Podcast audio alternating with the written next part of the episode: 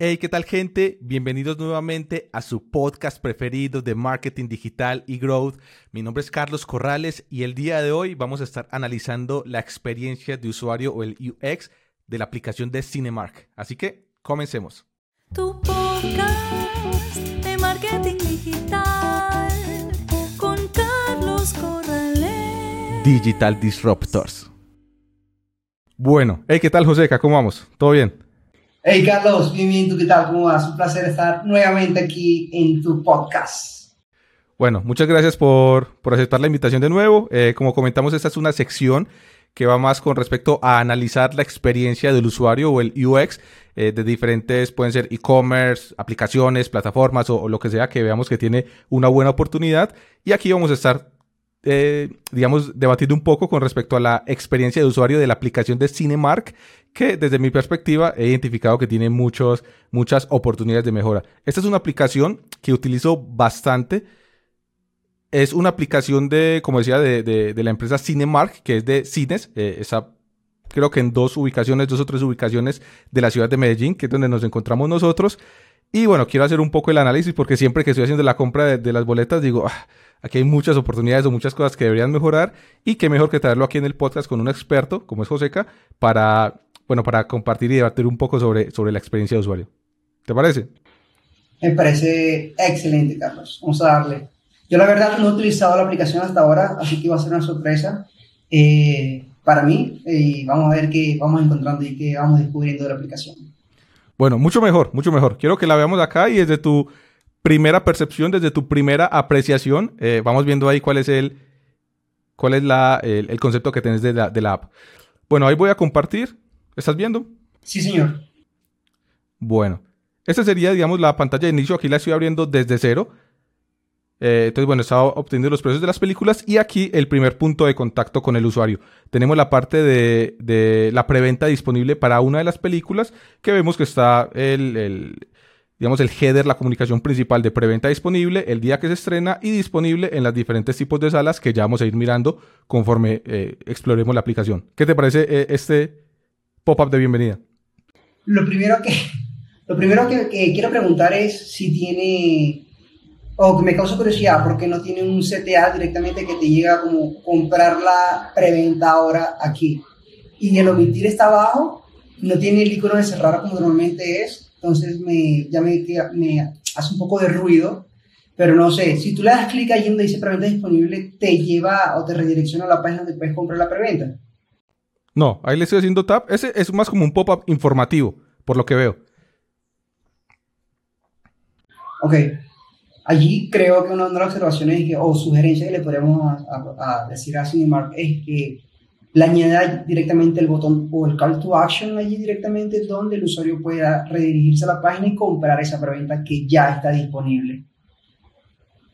Claro, o sea que tenga un botón que directamente lo pueda llevar a la parte donde pueda hacer la compra de la boletería y las diferentes opciones que tiene, como las diferentes opciones que serían, o en este caso las diferentes salas, que tienen la D-Box, la de pantalla gigante y la Premier, ¿cierto? Claro pantalla sí. gigante XD. Y también, aunque tenemos el botón de omitir allí, el, el icono de cerrar en la, en la esquina superior derecha. Creo que ya está algo que he mencionado también anteriormente, pero hay una ley de UX que se llama la ley de Jacobs, la cual es que necesitamos tener como experiencias familiares eh, que ya hemos experimentado en el pasado, ¿cierto? Normalmente, que tiene una ventana emergente, un pop-up, el icono de cerrar en la parte superior derecha, en la esquina superior derecha, entonces es muy importante hacer eso para hacerle más fácil la experiencia al usuario en primera instancia. Bueno, ¿y qué te parece la parte de diseño, la parte de UI, directamente la parte estética? En la parte estética eh, hay varias tipografías que no pasan accesibilidad, por supuesto, por el tamaño de la fuente.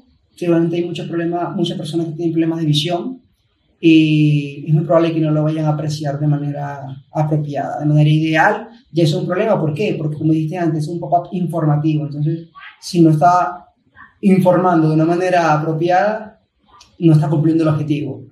Eh, a nivel de diseño, a nivel de look and feel, creo que sí tiene algunas mejoras que puede, hacer, que puede ser más, en inglés es design appealing, como más, uh, más Atractivo a los más ojos. atractivo a los ojos, claro que sí, así es la palabra correcta, gracias. Y estoy 100% seguro que para la portada de la película que están allí, de Dragon Ball Z, que lo conozco, es mi, mi- mi favorita, por supu- eh, de hecho, de todos los tiempos. Creo que también voy- hubiese encontrado una imagen que, again, eh, perdón, de nuevo, pudiese ser mucho más atractiva a nivel visual. Y ahí donde dice preventa disponible, está encerrado un cuadro, un box, como hiciste tú, que eh, hiciste esta, allí no funcionaba. Eso asemeja a un botón. Si no es un botón, no lo pondría en ese diseño. ¿Por qué? Porque muchas personas van a cliquear allí y no van a tener ninguna acción de respuesta. Entonces ya también es otro problema de, de experiencia. Sí, me parece, estoy completamente de acuerdo. Desde mi punto de vista también la parte de diseño, porque esto es algo que no, generalmente no abordamos en, el tema de UX o de usabilidad. El diseño también obviamente es muy importante, me refiero a que no lo abordamos nosotros en, episodios previos, pero en este caso, por ejemplo, creo que va a tener una... Va a cumplir su función porque las personas que utilicen la aplicación son generalmente personas que son eh, digamos, eh, clientes fieles o clientes recurrentes de, de- de la marca o de la empresa.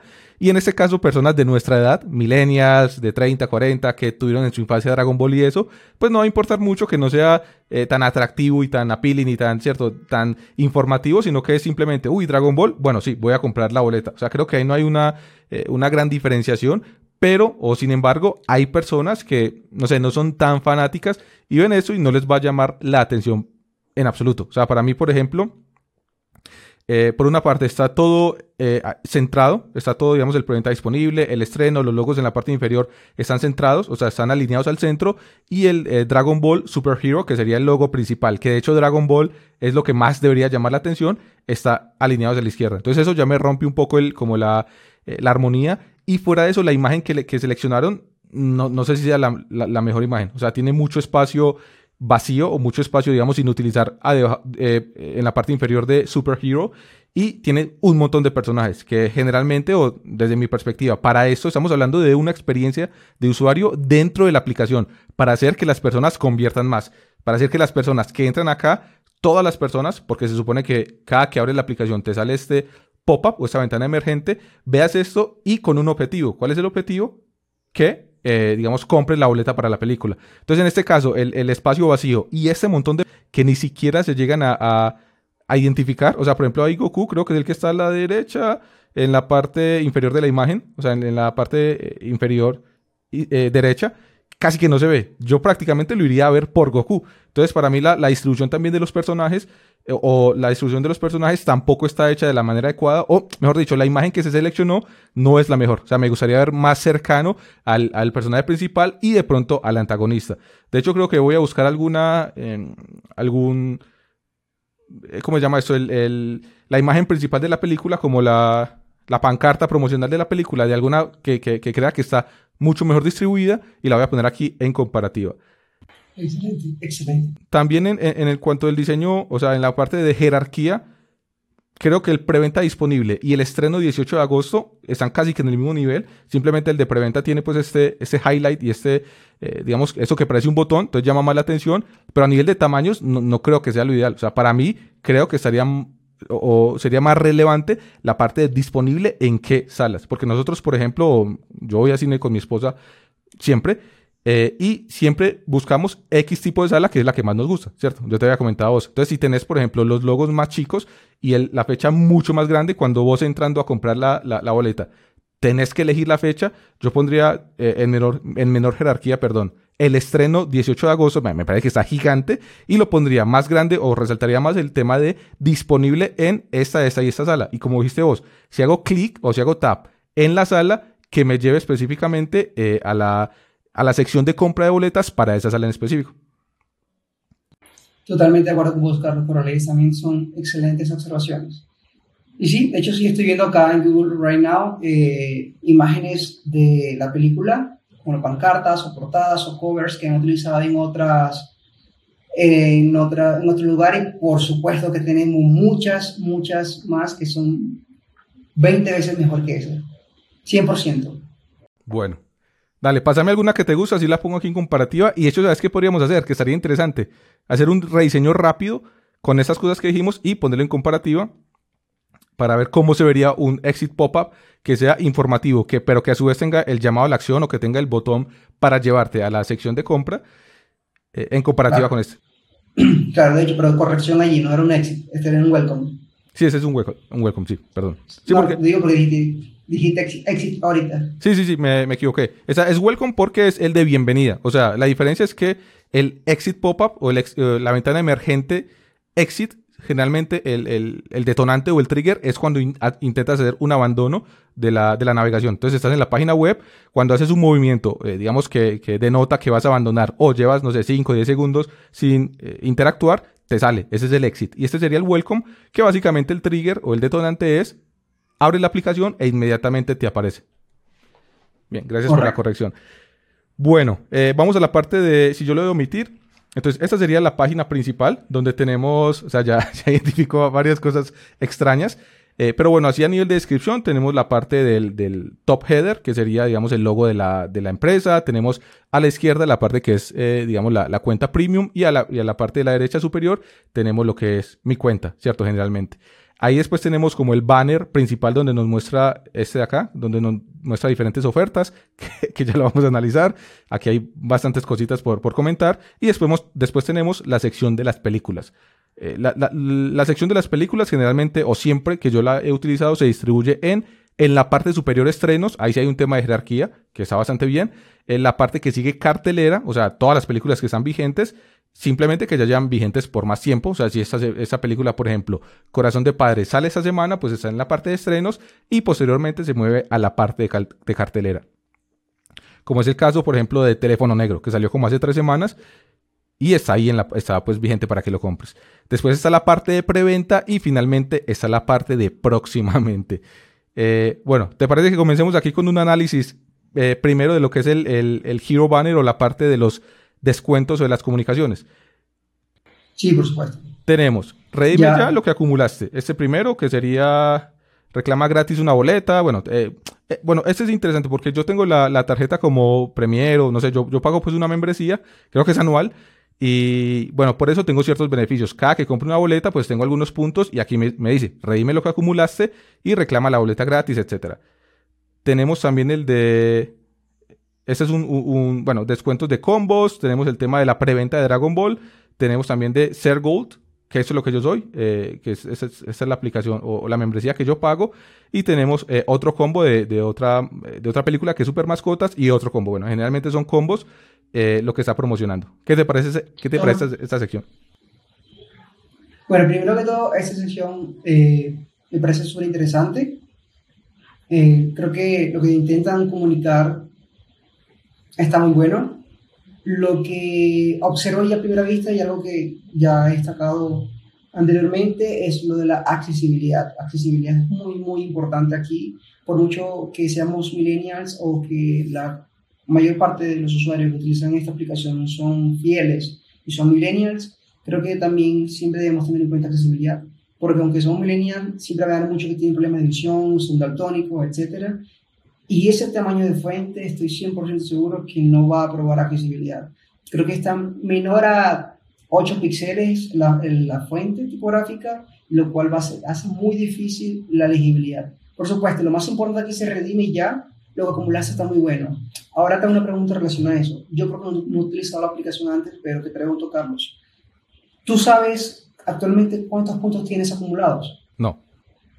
No, ok. Eso es muy importante porque uno de los, uno de los principales objetivos de los loyalty programs o programas de fidelidad que se utilizan dentro de e-commerce, de aplicaciones, de sitios web, etcétera, es que el usuario a primera vista siempre, siempre debe tener visible cuántos puntos ha acumulado, de tal manera que siempre está motivado a seguir acumulando y a redimirlos y a continuar con este ciclo, porque es como, no sé si leyeron alguna vez el libro The Power of Habits, que es el poder de los hábitos, siempre tenemos que darle al usuario cuál es la señal, cuál es el, el, el hábito o la acción que tiene que tomar y cuál es la recompensa. Claro. Entonces, es un círculo que siempre se está alimentando. Por eso, eh, señores de Cinemark, les recomendamos 100% que reflejen donde está el icono del usuario, eh, cuántos puntos tiene el usuario. Así que a los corrales en este momento puede empezar a redimir los puntos que tienen.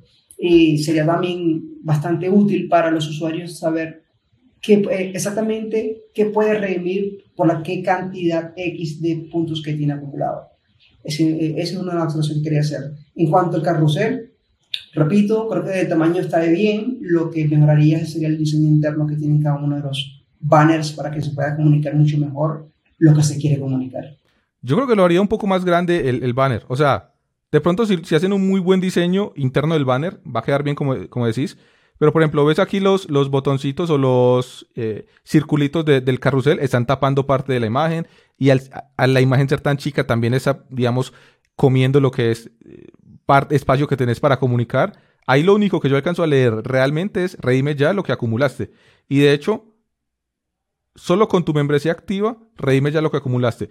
O sea, este es un banner que creo que le aparece a todo el mundo y es más un condicional. O sea, por ejemplo, te dice, eh, si realizaste ocho compras entre este mes, reclama una boleta gratis.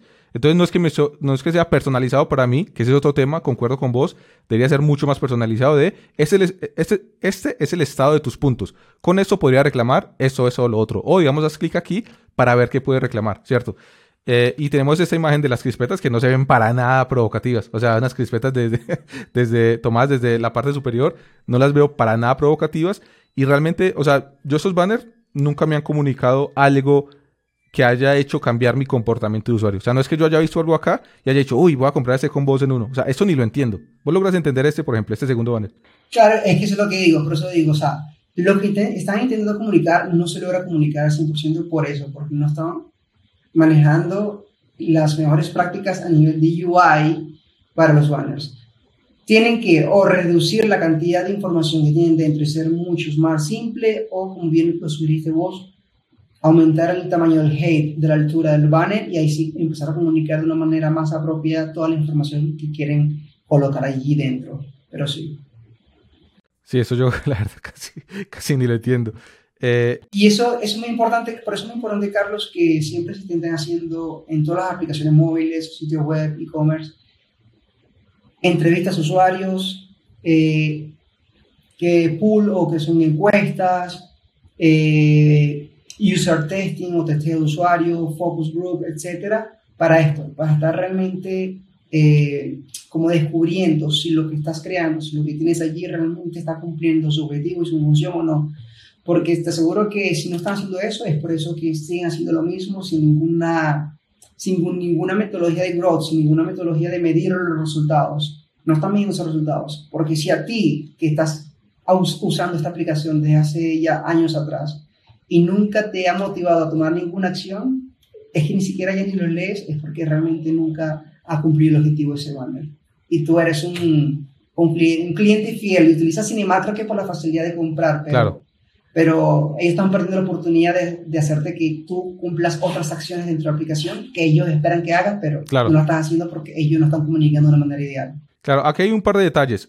Primero, con lo que comentabas, si eso fuera una aplicación que es que yo puedo poner el celular en horizontal y que la, la aplicación, digamos, eh, que generalmente no pasa en, la, en, las aplicaciones, en las apps, sino en los en las, eh, sitios web, de pronto el, tendría más sentido porque voy a poder ponerlo en, horizontal y leer lo que dice el banner, si me interesa. Eso por una parte. Y segundo, creo que hay un tema de que no hay una conexión en cuanto al flujo de trabajo entre los diseñadores y, digamos, las personas de negocio que manejan la app, ¿cierto? Simplemente dicen, mira, necesitamos poner, no sé, un banner que diga preventa disponible, eh, Dragon Ball y esta información, pum, pum, pum, pum. Esos son, los elementos. Y ellos simplemente hacen un banner con estas especificaciones, que es el tamaño, ¿cierto? El tamaño, el formato y eh, la cantidad de elementos que tienen que poner. Porque ves acá tampoco hay una, digamos, una armonía en cuanto a la paleta de colores, o sea, cambia fuertemente del uno al otro, no, no, no hay como una eh, como un posicionamiento de marca, unas guías de marca que yo diga, bueno, esa es la misma tipografía, los logos van acá. Lo que vos decías al principio, si yo veo un banner que siempre tiene la misma estructura, pues así cambien los colores y así cambien, digamos, lo que está diciendo. Esto no es sobre este, esta película, sino es sobre esa otra. Ya sé dónde está el logo de la película, ya sé dónde está la fecha de estreno, ya sé dónde están los precios y ya sé dónde tengo que hacer clic para ir a comprar la película. En este, en este caso, eh, me parece bastante mal esta, esta, sección de, de banners. Claro, te hago una pregunta. Coloca por favor el tercer banner que tenías hace un momento. El otro, siguiente. No, el siguiente, disculpa. Allí. allí donde dice combos, super mascotas, donde está 1, 1, 1, ¿alcanzas a leer lo que está debajo del 1, 1, 1? O sea, no, no, no, es muy difícil. Lo podría leer, pero acercándome demasiado. Sería unas crispetas, una, una gaseosa y una chocolatina, pero no es para nada fácil. ¿Qué es lo que te decía? No. ¿Por qué compraría un combo que no entiendo ni siquiera qué es lo que me está comunicando vendiendo? Exacto. Exacto. Ahí está el punto. Bueno, eh, eso por la parte entonces de, de, los banners. De 1 a 10, ¿cuánto le pondrías a esta sección? 3. 3. sí. Yo también le pondría seguro por eh, cerca de 2 o 3. ¿Y qué te parece la parte de, de las películas? Tenemos aquí lo que son los póster promocionales, estrenos, como te comentaba. Eso es un carrusel. Aquí tienes las películas principales. Eh, o aquí tienes pues toda la lista de películas, lo que está en cartelera, la preventa y lo que viene próximamente. Aquí si vos le das tap, vas a la, a la, película, que ya vamos a analizar esta sección, eh, que sería para comprar directamente las boletas. Pero bueno, aquí en la parte tenemos lo que es eh, la selección de las películas. ¿Cómo lo ves vos? Ahí donde también te iba a preguntar, porque ya tenía la curiosidad desde que la abriste. Subí, por favor. Yo te iba a preguntar si eso era un carrusel o si estaban las tres imágenes allí. Porque generalmente cuando creamos los carruseles, tratamos de que la, el tercer elemento siempre quede cortado, pero cuando vas a quedar cortado, que quede cortado de una buena manera, que, quede, que sea evidente que está cortado y que hay más para ver. Allí casi que se alcanza a ver ya totalidad de la película y me queda toda la duda si, si puedo hacer swipe o no puedo hacer swipe. Y cabe destacar que el icono, el chevron icon, se dice en inglés, o el, la flecha que indica hacia la derecha, en la película que está ahorita no se logra apreciar a plenitud. Ahí se pierde totalmente. Entonces ya también hay... De hecho en ambas. En, sí, se pierde en ambas. Entonces también hay otro problema de usabilidad. Tenemos que tratar de ser lo más obvio posible y, y siempre, siempre tener en mente lo que es la accesibilidad, es importante para el usuario. Y tratar de que ese icono sea un poquito más evidente, de tal manera que ya sea obvio que puedan hacer swipe y puedan explorar más hacia la derecha. Genial, tremendas recomendaciones. Entonces, primero, se podrían hacer un poco más grandes las imágenes de cada película, así la tercera película queda, o la tercera imagen, y las personas, eh, digamos, por eh, deducción obvia, van a decir, bueno, si esto está cortado, es un carrusel. También por un tema de cómo se comportan todas las otras páginas web y aplicaciones, que generalmente cuando la, imagen está cortada, puedes desplazarte eh, hacia la izquierda para ver el carrusel. Y lo otro sería el contraste, que es lo que decís. Esta flecha, que me va a tocar señalarla en postproducción, prácticamente no se ve. De hecho, ahí en Minions, en la película, sí se logra ver, pero es una flecha muy delgada y el color no hace contraste. Entonces, realmente tendría que ser algo que genere contraste para que las personas sepan que pueden hacer scroll o, digamos, navegar hacia, la, hacia, ese, hacia ese lado. Claro que sí, exactamente. Si tal cosa necesita un benchmark o un punto de comparación perfecto, por favor vayan a la aplicación de Netflix y van a ver los carruseles cómo están creados de una manera apropiada. Excelente. Bueno, y esta parte de, de preventa y próximamente, eso pasa muchísimo, que en preventa tienen también, o sea, tienen la película que sale próximamente, porque cuando está, me imagino que es una, un criterio en desarrollo o en programación de la app que tiene que si la película no ha salido, está en próximamente. Y si la película ya salió, pues desaparece próximamente y aparece en cartelera. Si la película lleva tantos días, están estrenos y así. O sea, tienen un criterio, un criterio lógico. Y aquí en la preventa siempre sale que una película que está en preventa no ha salido, pero ya la puedes comprar. Entonces te salen ambas secciones, en preventa y en próximamente. Que es un error significativo. Aquí tienes, por ejemplo, las películas que vienen al futuro. Eh, y aquí tienes en ambos casos Dragon Ball y Dragon Ball. O sea, en preventa y en próximamente. Sí. A mí, la, la, jerarquización de las acciones me gusta, o sea, el orden me gusta. Sí. Eso sí está muy bueno, eh, de mi opinión. Ya lo que los errores que ahorita, sí, de que una película esté en dos secciones, bueno. Creo que después, pues, lo de Dragon Ball está bien que pase, que esté en preventa y esté próximamente, pero próximamente debe estar repetida, ¿cierto? Claro. Y eso sí es un, un error ahí en la aplicación que seguramente está pasando. Pero no, en cuanto a la categorización, la verdad sí, sí me gusta. Luego, para agregar mucho más personalización o, digamos que, eh, dinamismo, no sé, a la aplicación dentro, podría ser que ya la aplicación empieza como a, recomendar, a recomendarte películas a ti o a colocar filtros de, de la más vista o la más comprada, no sé si es algún objetivo de, del negocio que quiere hacer eso, ¿no? Y también como la calificación que tiene cada una de esas películas hasta ahora. También podría ser que sería muy útil para las personas que entran a la aplicación un jueves, un viernes, hey, voy a ver que hay películas en el cine, que me veo. Hay muchas personas que tienen claro qué van a ver, pero hay otras personas que no tienen claro qué van a ver, entonces tienen que entrar y deberían guiarse por algún tipo de calificación o recomendación que le pueda hacer la misma aplicación y así seguramente va a aumentar el nivel de conversión dentro de la Claro, ¿cómo elijo la película que quiero ver? Porque no es simplemente que me pongas aquí toda la paleta de opciones, sino que me ayudes con información a ver qué película elijo. Generalmente yo creo que las dos, eh, digamos, los dos elementos principales, como comentas uno, son las opiniones de las demás personas o el rating que tiene la película. Y lo otro sería el tipo de sala, que es lo que comentaba. A mí a veces me pasa acá que quiero ir, por ejemplo, no sé, a ver una película en 3D, ¿cierto? Digamos, no sé, vos estás con una persona, no, vamos a ver una película en 3D, que la querés, digamos, eh, invitar a la experiencia y aquí tenés que hacer tab para ver si está disponible en 3D. Entonces, si aquí le pusieras disponible en esta y en esta sala, ahorrarías un paso para las personas que sepan eh, en qué está disponible y no que tienen que entrar para ver en qué sala está disponible. Claro, otra cosa que también podría ser bastante útil eh, serían tipo los filtros por categoría de la película. Es decir, porque si vos querés sugerirle a alguien que vaya a ver una película 3, está muy bien. Pero hay personas que no les gusta el terror. Entonces, ¿cómo, ¿cómo, identificas vos? Obviamente que a veces por la portada simplemente ya podemos, ah, este es de terror, no es de terror. A veces no.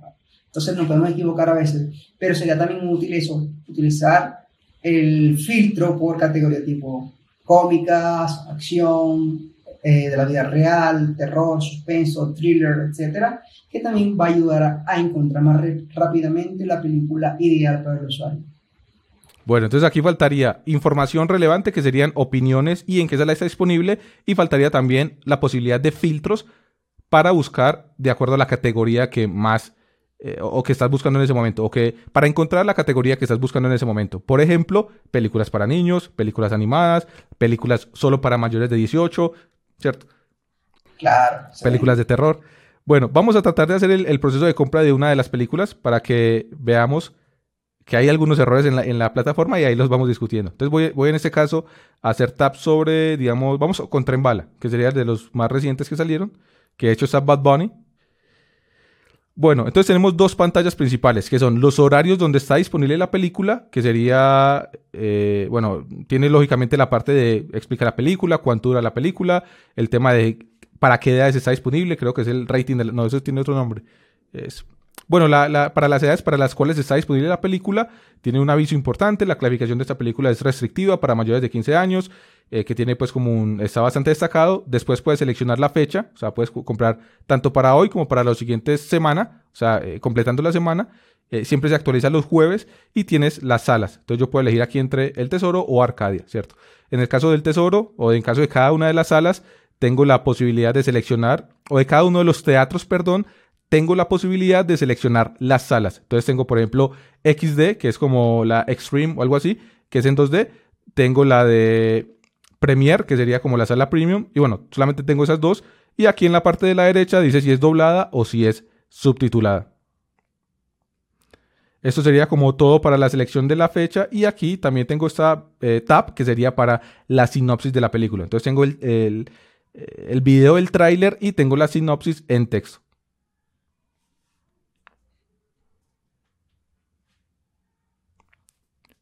Bueno, ¿cómo lo ves hasta ahí?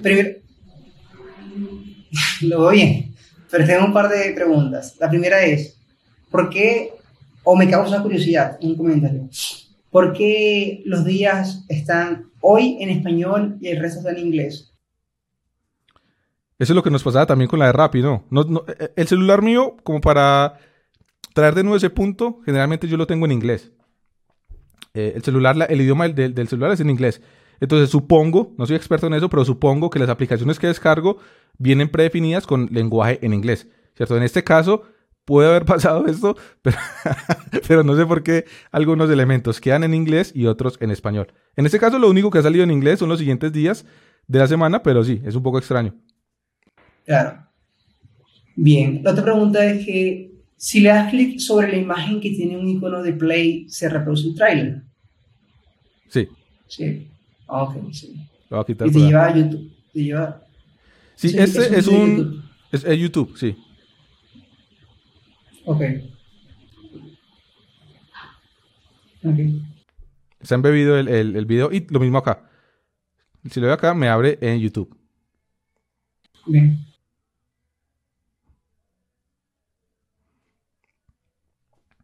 Bueno, a ver, no- sí.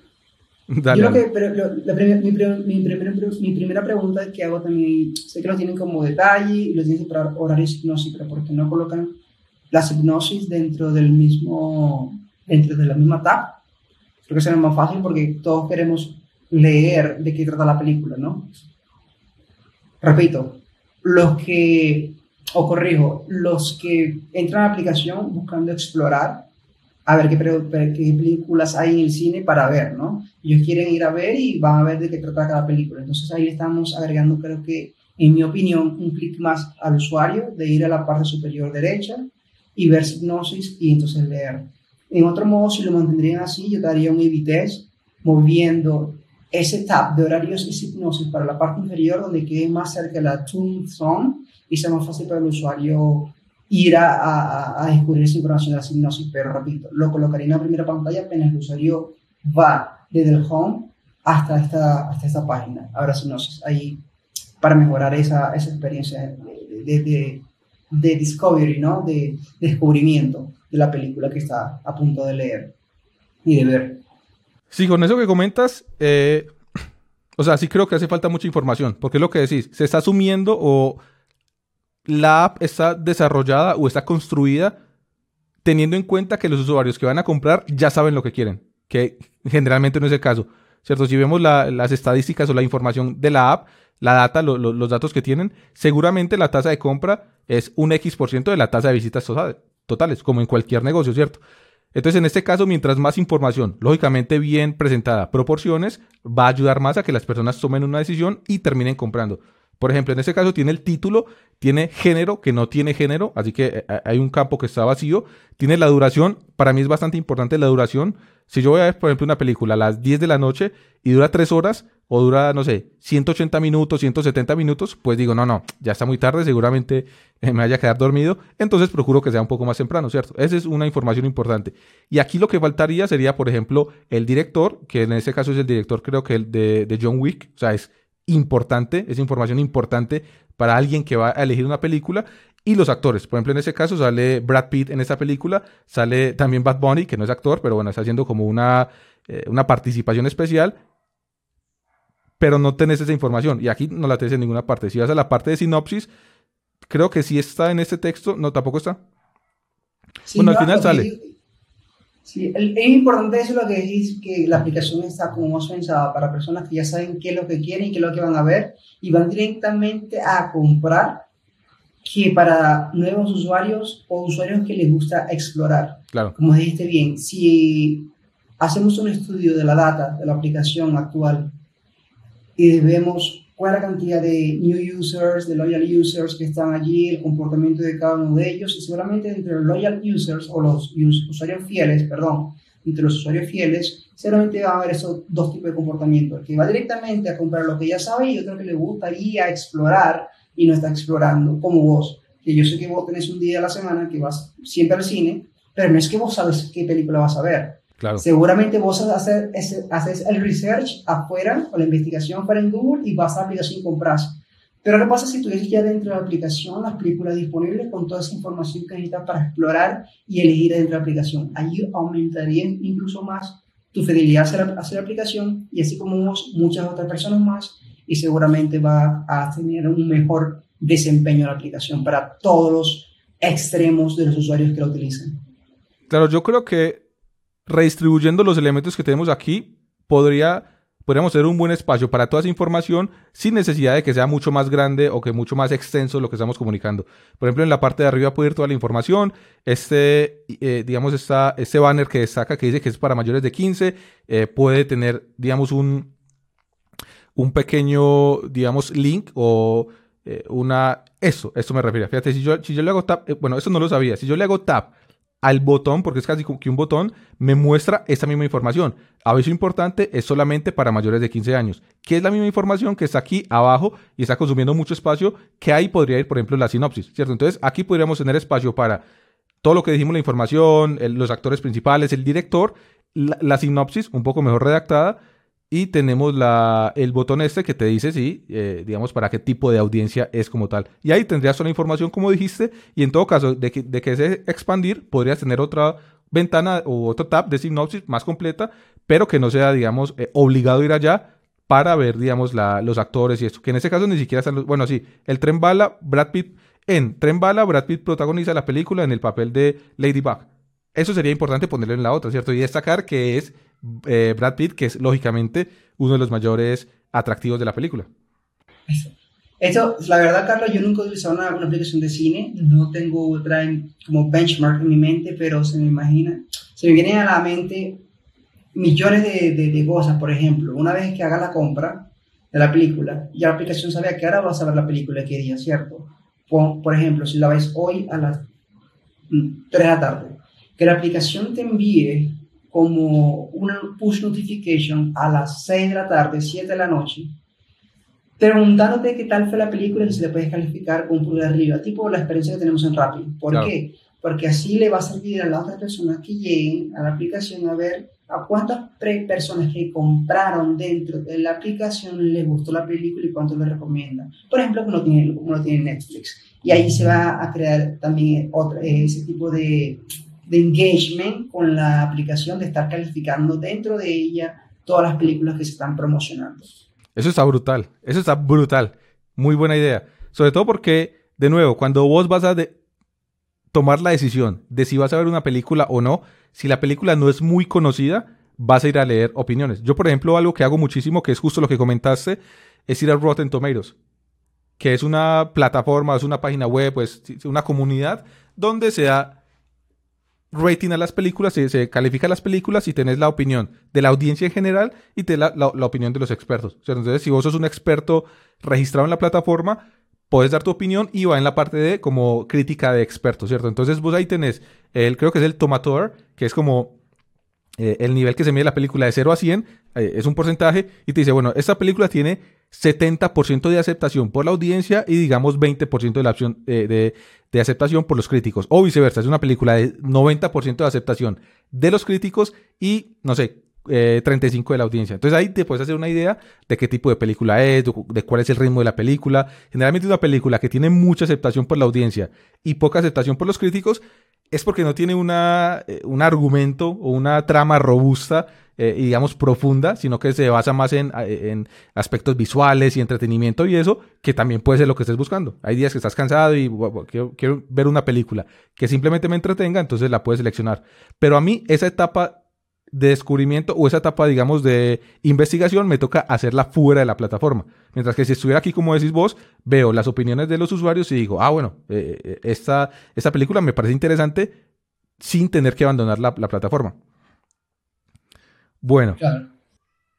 ¿Sabes algo que me gusta también? Que aquí te pone la, distancia de la, del teatro. Por ejemplo, aquí el Tesoro me queda a menos de un kilómetro y Arcadia me queda a, bueno, aquí está mal, serían 8 eh, kilómetros. Esos son metros. 8.421 kilómetros. O sea, me queda tipo en otro continente. No, eso es un error. Tiene muchos errores, no. Viste que tiene muchos bugs que son como pequeños detalles, pero que está mal. O sea, igualmente, obviamente yo entiendo que son 8 kilómetros, pero bueno, es algo que está mal y que habría que corregir. Sí, no, pero me gusta eso, como dijiste también, lo, eso, cuál cine te queda más cerca. El tesoro, claro, pero lo que me faltaría allí es bueno, es que normalmente ya todos son loyal user, todos son de Medellín, saben que es el tesoro, saben que es Arcadia, pero me faltaría, sí, a mí sí me faltaría como la etiqueta de ubicación, el tesoro, o esa se encuentra más cercana a ti, tal, no sé, o sea, que me indique realmente cuál es la, ubicación. Por ejemplo, yo puedo dejar la aplicación, yo vivo acá en, en Medellín, pero no, no sé, no conocería Arcadia, por ejemplo. Si lo conozco, pero, o sea, puede suceder. O sea, no, me faltaría como una etiqueta allí, como para ser mucho más claro con los usuarios que ese es el centro comercial El Tesoro, centro comercial Arcadia, y que queda a 0.72 kilómetros de distancia. Tal vez para los nuevos usuarios no vaya a ser tan, tan claro que eso se refiere a la cuán distante está este cine de ti. Tal vez, ese sí es una suposición neta. Sí. Habría que ver cómo se comunica mejor, mejor, ¿cierto? Claro, porque solamente dice la distancia, solamente dice el valor, pero no dice que es distancia de ti. Bueno, un pequeño elemento que se puede mejorar. Vamos a tratar de hacer una, de las, una compra. Por ejemplo, voy a seleccionar aquí. Hoy es domingo 11.50 en esta sala que es Premier para que hagamos la experiencia. Entonces yo aquí doy. ¿Sabes qué? Siempre me pasa esto. O sea, 100% de, las veces. Yo ingreso, puedo tener eh, Wi-Fi o puedo tener datos o lo que sea. Siempre me pasa esto. No, sé qué onda, pero es un otro bug de la aplicación que mm, ahí vamos contando y tienen bastante ya. Bueno, lo voy a reintentar y ahí sí me carga las tarifas. Bueno, seguimos, me muestra la selección, eh, la película, el nombre de la película, el, teatro, que en este caso sería el tesoro, la fecha, que sería para hoy 14 de agosto, la hora y algunas otras eh, detalles, que sería el 2 de subtitulado y el tema de mayores para 15 años. Aquí hay un punto. Yo tengo la tarifa Gold o tengo esa tarjeta Gold que me permite comprar a una, se supone, a una tarifa preferencial. Y aquí lo que me pasa es que tengo dos tarifas que sería, se supone, la preferencial que vale 14.100 pesos donde el, valor está diminuto. Y tengo la tarifa regular, que eso no lo entiendo la verdad. Creo que es la tarifa que pagaría si no fuese Gold eh, para esta sala que es Premier, ¿cierto? Entonces puedo elegir ambas. yo, siendo Gold... 600, pesos más. 500, 500, pero es 14.100 y 14.600. Ah, sí, muy pequeño, casi no lo veo. Claro. Ahí estamos otra vez, estamos fallando en la accesibilidad y de hecho ese color creo que contra el blanco de que está de fondo tampoco pasa la accesibilidad, si no me equivoco. Podemos chequearlo. Y, el tema es, ¿cómo se chequearía eso? Eh, hay, una aplicación, en internet eh, que se llama, te voy a decir, estoy con aquí el nombre, check, que siempre olvido el, el, el nombre, siempre utilizo, se llama ¿Cómo lo chequearíamos? Hay un sitio web que se llama, que siempre utilizamos nosotros eh, en UX para todos los productos y los diseños que estamos desarrollando, que se llama Web AIM, AIM sorry, eh, se llama Web Accessibility in Mind, donde extraes el color de la fuente o del elemento que está, lo colocas y también colocas el código hexadecimal del color del background que tienes allí. Una vez lo coloques, te va a dar el contraste del de, el ratio del, del contraste que tienes y te va a decir si aprueba o no aprueba accesibilidad y también en cuánto eh, debería ser el font size o el tamaño que debería tener el elemento versus el background para que este sea lo suficientemente visible. Porque algunas veces que eh, el color no, es, no tiene un, contraste tan, tan grande con el background, pero si aumentamos el tamaño, este sí va a, a, probar accesibilidad, sí va a poderse leer y ver de una manera ideal. Entonces, en la, la, la aplicación, ya le, te comparto el link allí en el chat para que luego lo puedas compartir en el, en el video donde compartes el podcast, que va a ser muy útil para todos los los diseñadores o los product managers, etcétera, que quieran por mismo validar si su producto está haciendo o está probando accesibilidad o no. Perfecto, entonces lo voy a incluir acá y desde luego eso no tiene la accesibilidad como decís, porque primero tiene dificultad para, para, para, leer, perdón, lo que es el precio de la boleta, lo cual sería lo más importante, sobre todo si si te estás ahorrando, incluso o sea, primero yo eliminaría la tarifa regular, no sé por qué aparece, eh, e incluso pondría, o si la, si la dejo ahí, que no, no, sé por qué caso lo haría, pero digamos que se deje, pondría por ser usuario Gold, te estás ahorrando 500 dólares o tanto por Exactamente. Tenía eso justamente en la cabeza, claro, como lo coloca Rappi, por ejemplo, que Rappi son unos super cracks, como ya lo hemos comentado, eso lo hacen de una manera espléndida. Colocar allí, yo removería totalmente tarifa regular y colocaría tú eres ya un usuario Gold, es tu tarifa, si estás ahorrando tanto por, por ser Gold. Y está. Incluso lo que se haría... no tiene, sentido no tiene sentido que tú eres Gold y vayas a comprar la tarifa regular. O sea, claro. ¿cuál es el objetivo de claro, eso? Claro, dos cosas ahí. Incluso lo haría principalmente para los usuarios que no son Gold y decirles, si fueses Gold, esta es tu tarifa Gold. Entonces, agrega aquí al carrito ahora tu membresía, hacerlo muy fácil de agregar el carrito y terminarla en una sola transacción. para incrementar la cantidad de personas que son usuarios Gold, ¿cierto? Que sería como, como lo más importante. Y nuevamente te colocaría, y como eres usuario Gold, por comprar esta boleta te estás ganando tantos puntos que luego lo puedes redimir por X cosas. Claro. Ya ahí otra vez empieza a aumentar la conversión de, la aplicación. Excelente. Y lo otro es que a mí al principio, cuando pues me instalé la app, yo me confundí. Yo dije, bueno, ¿esos son, son, son sillas diferentes o qué onda? Son las mismas sillas, o sea, son la misma, vos compras en la sala y es la, eh, o sea, elegís en cualquier parte de la sala. O sea, no es que la sala tenga una, una, un- una sección VIP o algo así. Entonces, por ejemplo, la primera boleta te sale boleta Premier, Gold, D, T, O, eh, o sea, tiene un montón de letras y la otra te sale boleta Premier 2D. Tienen diferente nombre, pero son la misma, la misma selección de, de silla, ¿cierto? O el mismo tipo de silla. Entonces yo me confundí y yo pensé, bueno, pero ¿será que no tengo acceso a esa o, qué onda? Pero no, es realmente que te salen las dos con diferente nombre y es un error.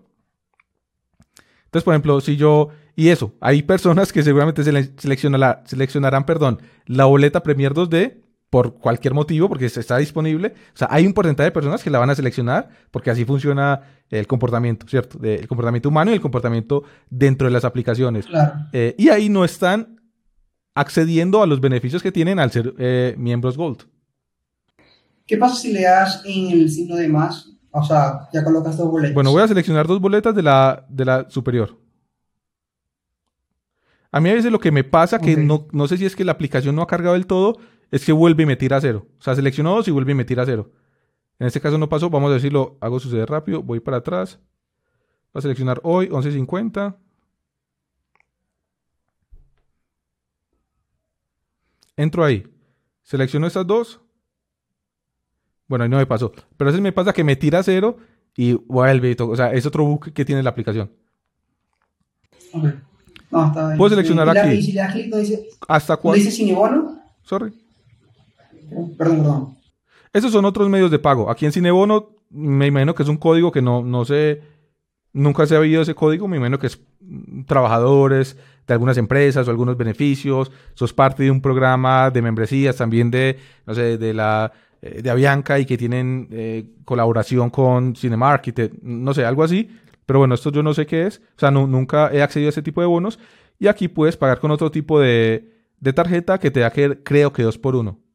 O sea, te da dos por uno solo válido una vez al día por cada tarjeta Amex, que yo no tengo. O aquí Banco Falabella o tal.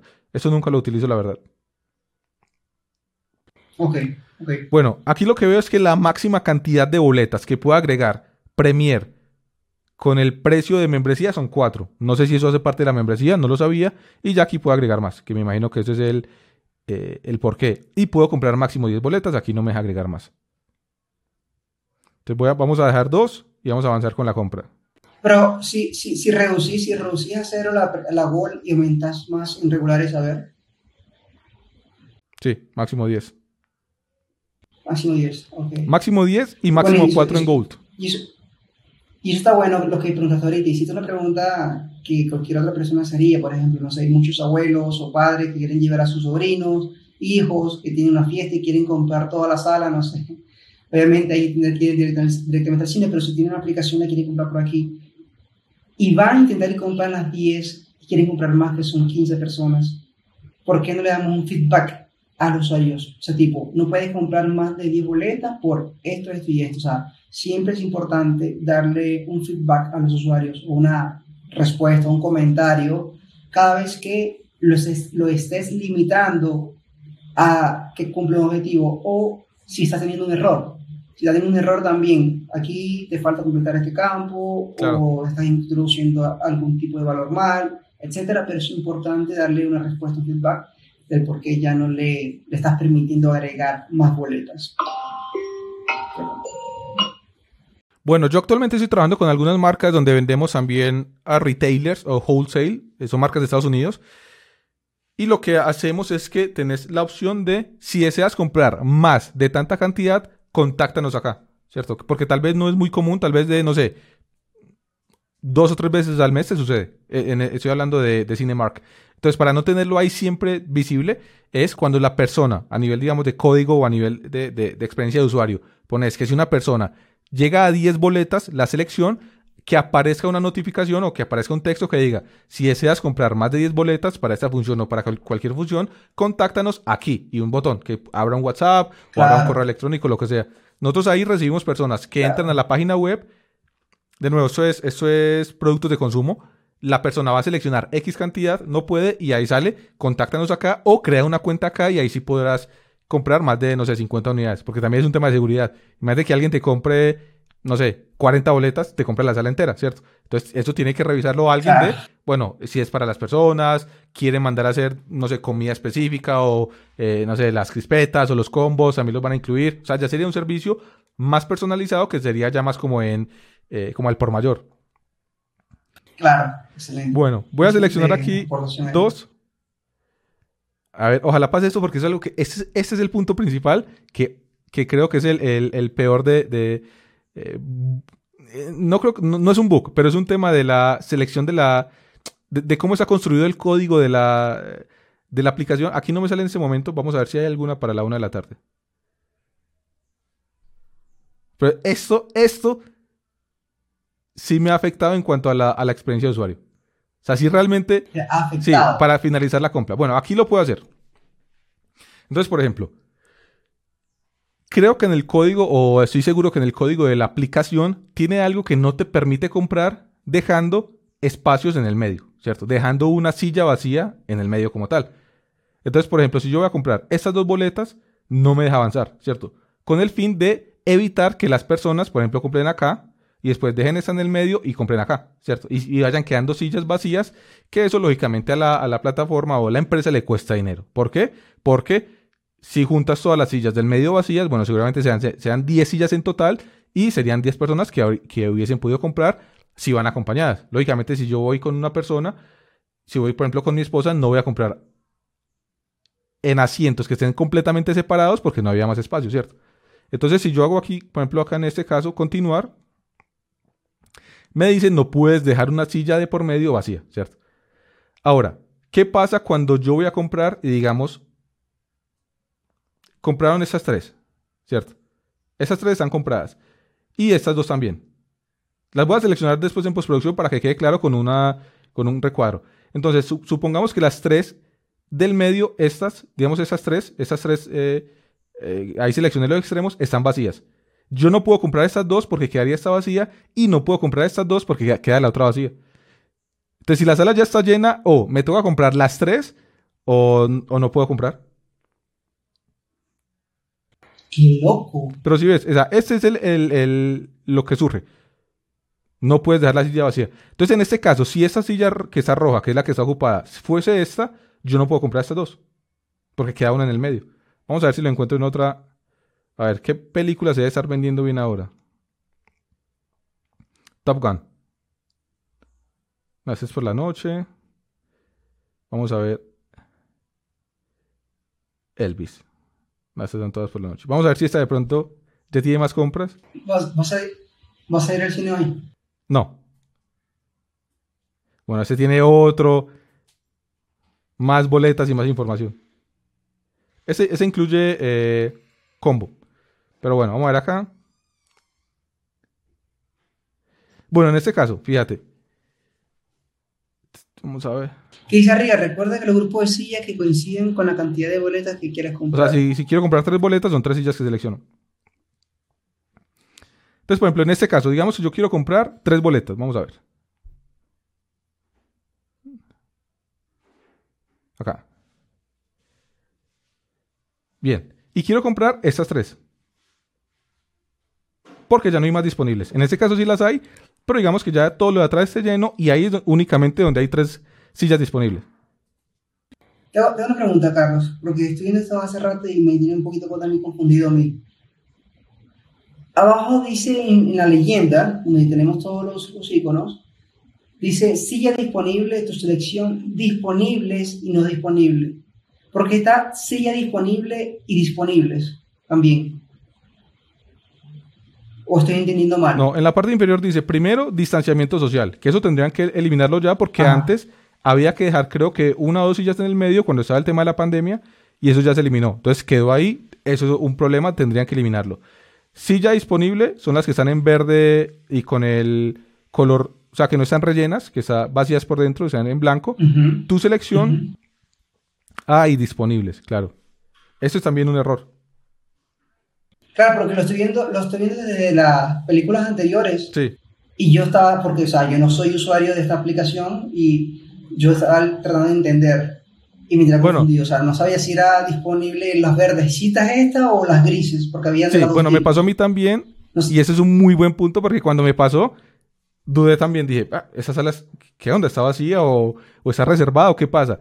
Y es que generalmente te muestra en verdecito las, o, en color verde como tal de, de silla disponible, las que te recomendaría elegir, ¿cierto? E- Entonces, en ese caso, como compré tres boletas, me recomienda cualquiera. Por ejemplo, cuando entramos en la otra, que había una silla seleccionada, fíjate que las que estaban en verdecito me recomendaba las que estaban al lado de la silla seleccionada, ¿cierto? En ese caso, ellos no dejan esos espacios vacíos, pero, y las otras estaban en gris. Si yo selecciono las otras que están en gris, ya me quedan en verdecito, ¿cierto? Si las selecciono y las deselecciono. Pero es una experiencia tipo de, de, de descubrimiento. Claro, o sea, casi que un, un magister necesitas para, para entender el- la experiencia de usuario. Tipo, no, entonces esta la selecciono, la quito, pero igual si está en gris me sirve, pero esa, y, y no tiene explicaciones. Bueno, y en rojo están las que están utilizadas y en azul las que están, digamos, especial dice ahí. O sea, es como eh, de, para, para, las personas con discapacidad. Claro, exacto. O sea, que quedan cerca de las rampas y que tienen más accesibilidad. Entonces, bueno, Claro. en este caso, si voy a elegir, si voy a elegir estas tres que tienen una de por medio, me salta el, el- la restricción. Me salta la restricción.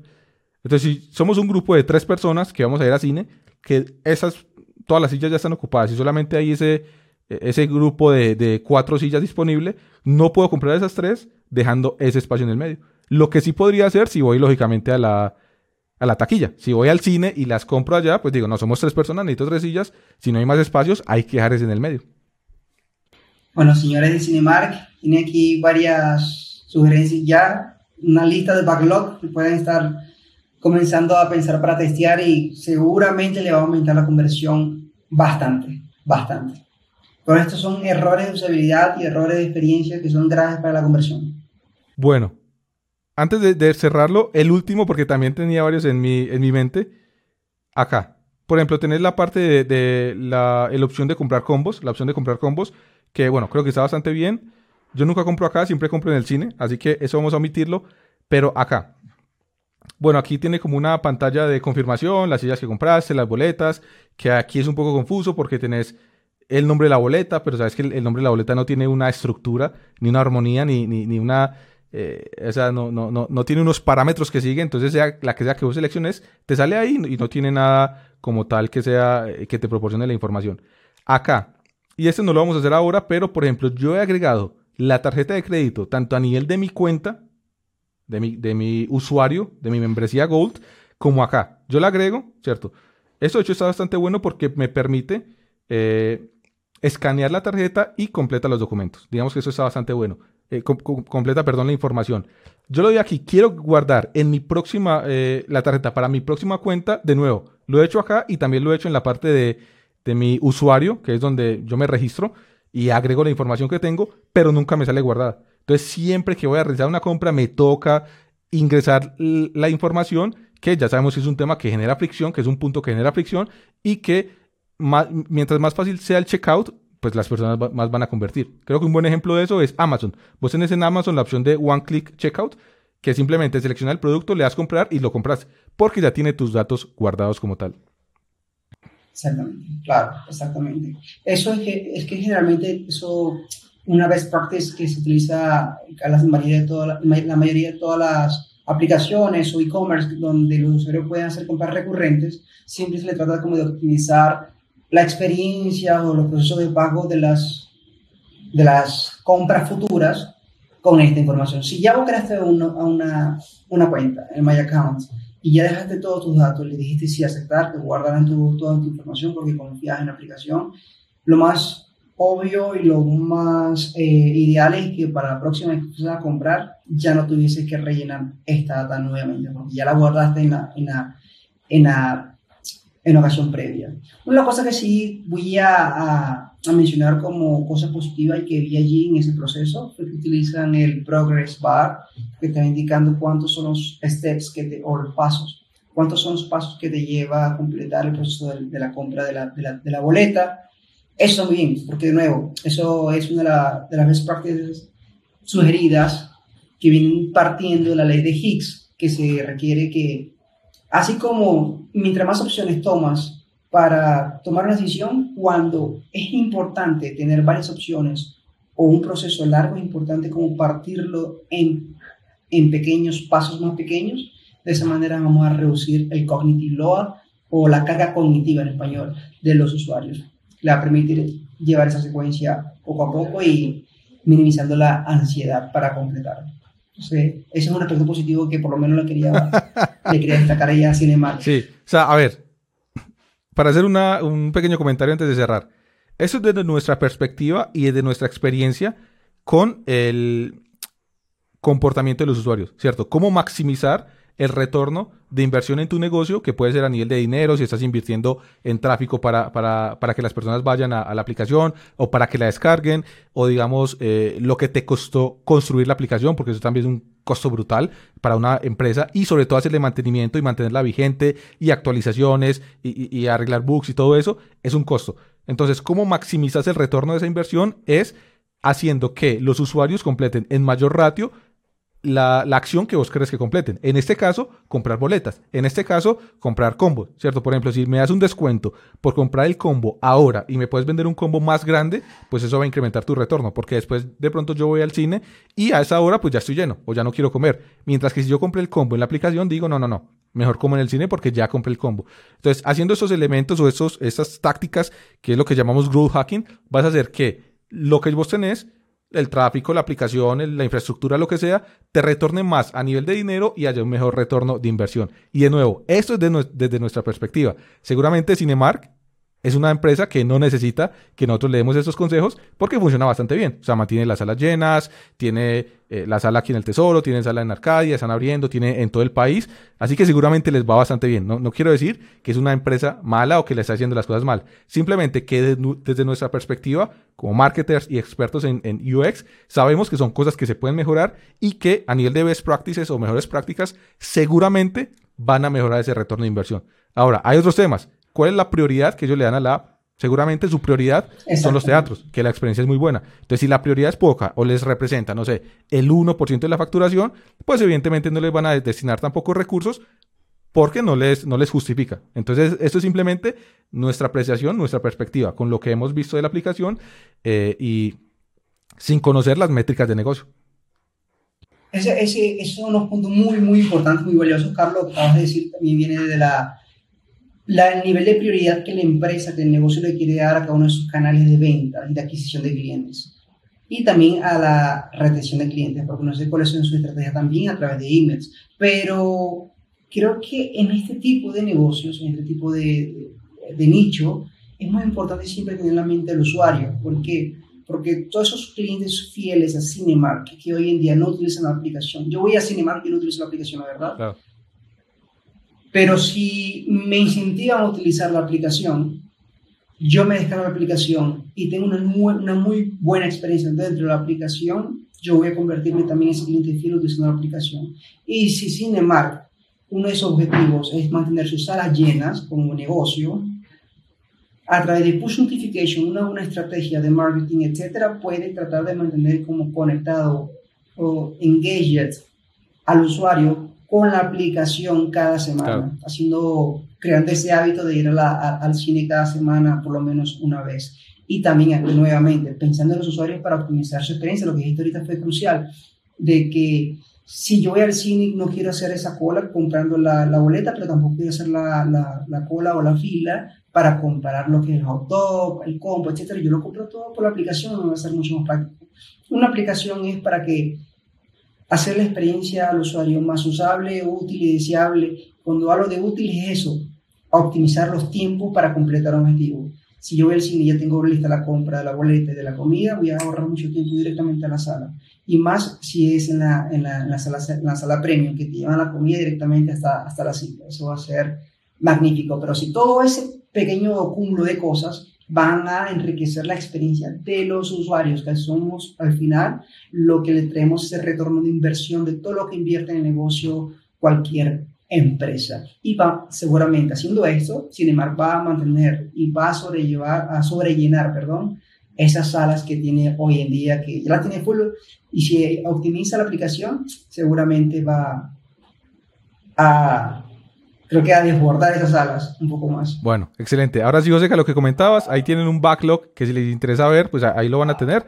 Igual es un ejercicio que hacemos porque generalmente también lo hacemos cuando hacemos benchmark con competidores. Por ejemplo, si lanzamos una marca o, hacemos una, un análisis de UX de una marca de X categoría, pues ese es un primer paso siempre, ver qué están haciendo la competencia o, alguien que lo está haciendo muy bien y posteriormente cómo aplicar eso a tu propio producto para mejorarlo y mejorar esa conversión. Claro, y muy importante, Carlos, muy importante que lo lo comenté al principio, les sugeriría nuevamente es que traten de hacer un focus group armen un grupo de usuarios, hagan entrevistas, hagan user test de la aplicación y puedan descubrir todas estas inquietudes. Seguramente, eh, aparte de todas las que mencionamos acá, seguramente tienen muchas otras más eh, findings o descubrimientos que pueden hacer con otros usuarios que tienen otras dudas, otras inquietudes, otras necesidades, otros requerimientos que nosotros ahorita no tenemos o, o no mencionamos, pues ahí van a descubrir mucho que va a ser muy útil para realmente satisfacer las necesidades de sus usuarios sin asunciones, sino con data, con data cualitativa. Y si implementan un, no sé, un Google Analytics, Firebase, la aplicación, pueden ver los comportamientos, los eventos que se triggerean, dónde cliquean los usuarios, los mapas de calor, etcétera. Con esa data cuantitativa también pueden generar muy buenas hipótesis para mejorar la experiencia del usuario dentro de la aplicación de Cinema. Excelente. Bueno, Joseca, muchas gracias. Ya para cerrar, ¿cuánto le pones a la aplicación a nivel global, con lo bueno y con lo malo, con la compra de la boleta, con la página de inicio, con, todo lo que vimos, de 1 a 10? Carlos, eh, no quiero ser muy estricto, pero creo que esta vez le daría la aplicación de Cinemark, creo que 4.5, porque sí, realmente tiene demasiados puntos por, por mejorar. Claro. Por lo menos, es que le doy 4.5 porque solamente me va a explicar, porque hoy en día realmente para lo que sirve es para encontrar una película que ya tú sabes qué vas a ver, ir a comprar, pero cuando vas a comprar se vas a encontrar con uno, dos o tres tipos de bugs diferentes, entonces ella eso te está perjudicando la experiencia. El primero fue el que me mencionaste del pago que tenés que darle refrescar para que actualice y salga bien. El segundo es a la hora de comprar la silla que va a ser seguramente un problema gigante si no te dejas comprar las sillas que quieres y como las quieres. Y, y el tercero es porque hay muchos problemas de accesibilidad, como te dije, donde no se pueden ver la información, no te están vendiendo bien los combos, etcétera. Entonces, es un problema.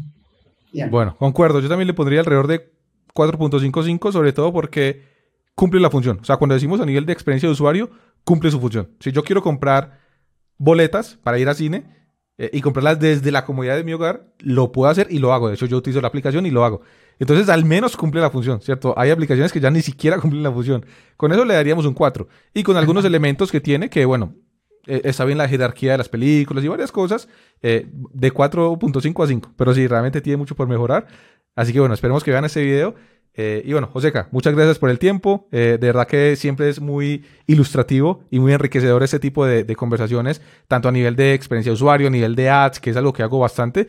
Eh, y bueno, qué más que, que, tenerte a vos aquí comentando sobre eso que yo ya había visto y que ahí me, me, me, me terminaste de, reforzar algunos puntos que sabía que estaban fallando, pero darles un poco más de teoría.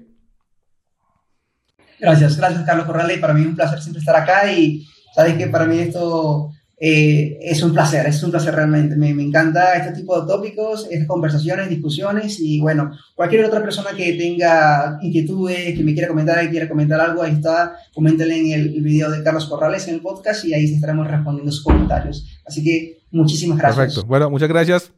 Hasta la próxima.